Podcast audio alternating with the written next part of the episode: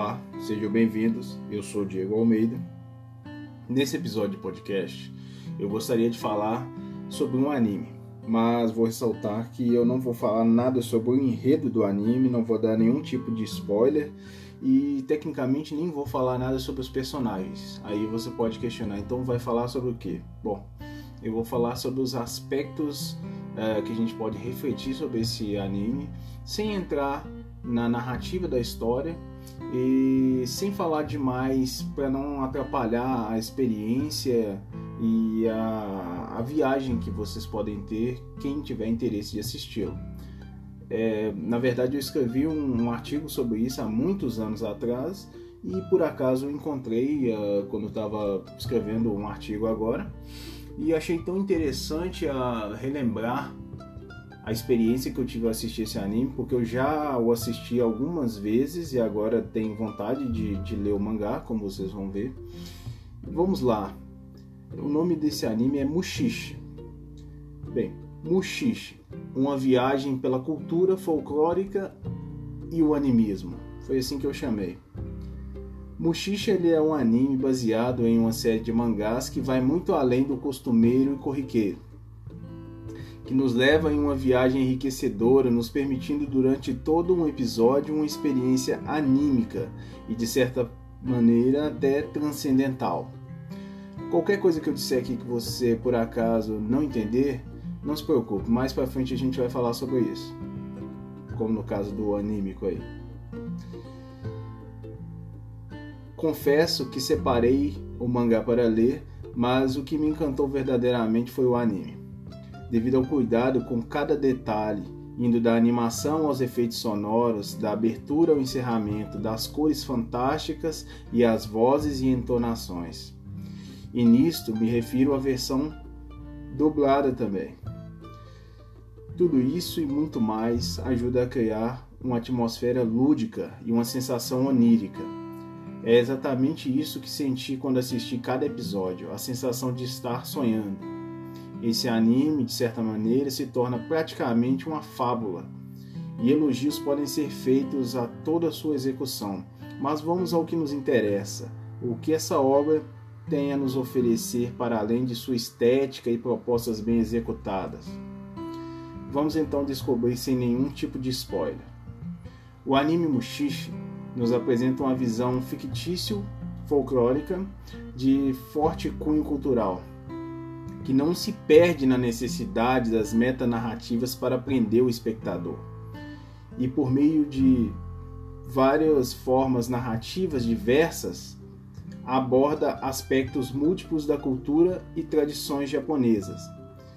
E de certa forma dá leves toques que vão muito além da simples apresentação de coisas locais, podendo ser vista em uma perspectiva macro sem perder em nada sua qualidade.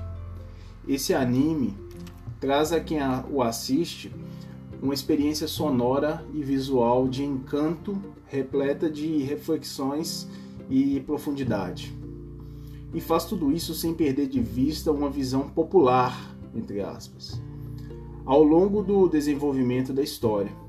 São apresentadas pessoas comuns, personagens diversos em seu cotidiano. Mesmo que possa parecer simples, tudo isso é feito com uma refinação absurda e uma sensibilidade ímpar. Não posso deixar de falar sobre a natureza exuberante apresentada de forma misteriosa e imponente que de certa forma pode ser vista até como uma das personagens. Eu diria até a personagem central da, da trama. Em Mushishi, tudo é muito simples e ao mesmo tempo fantástico, transparente e gritante, silencioso e ruidoso. Temas como preservação da fauna e flora, relações familiares, trabalho, eh, tradições e animismo são alguns dentre tantos outros abordados. Tudo isso está interligado por forças naturais e eu diria supernaturais. Aqui não há maniqueísmo que rotula lados, não há bem e mal, apenas essências naturais em ação e pulsação de vida. Nesse ponto, muito me levou a lembrar é, do shintoísmo, que é a religião animista própria do Japão. Caso você esteja se perguntando que diabos é animismo, vamos lá. Podemos dizer que o animismo é a cosmovisão, ou seja, a visão de mundo, a concepção em que entidades não humanas possuem uma essência espiritual. O que significa isso? Tudo é vivo e tudo possui uma essência. Entendendo isso, fica mais fácil de assistir ao anime. E para além disto, é possível perceber diversas outras formas e fontes de inspiração que poderíamos falar por horas aqui, cada uma merece com certeza um episódio. Sendo assim, antes de terminar esse episódio, é preciso ressaltar quanto o ser humano está distanciado da natureza e do mundo natural como um todo, não vendo sequer ou entendendo o que vem a ser um mushi em sua vida e no seu dia a dia. Enfim, é mais que evidente que indico esse anime, mas vale ressaltar algo que sempre digo a quem o indico. Veja em um momento de tranquilidade. Sente-se ou deite-se e se permita perceber um momento é, de tranquilidade interior e receber um momento de paz e sossego.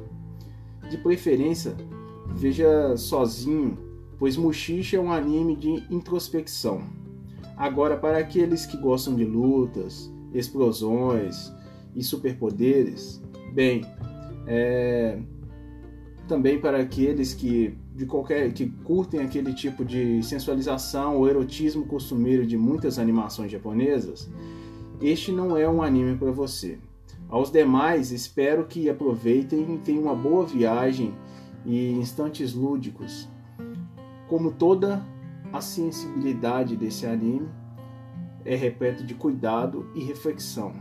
Bushishi os reserva uma viagem lúdica ao mundo dos sonhos. Obrigado pela atenção e até o próximo episódio.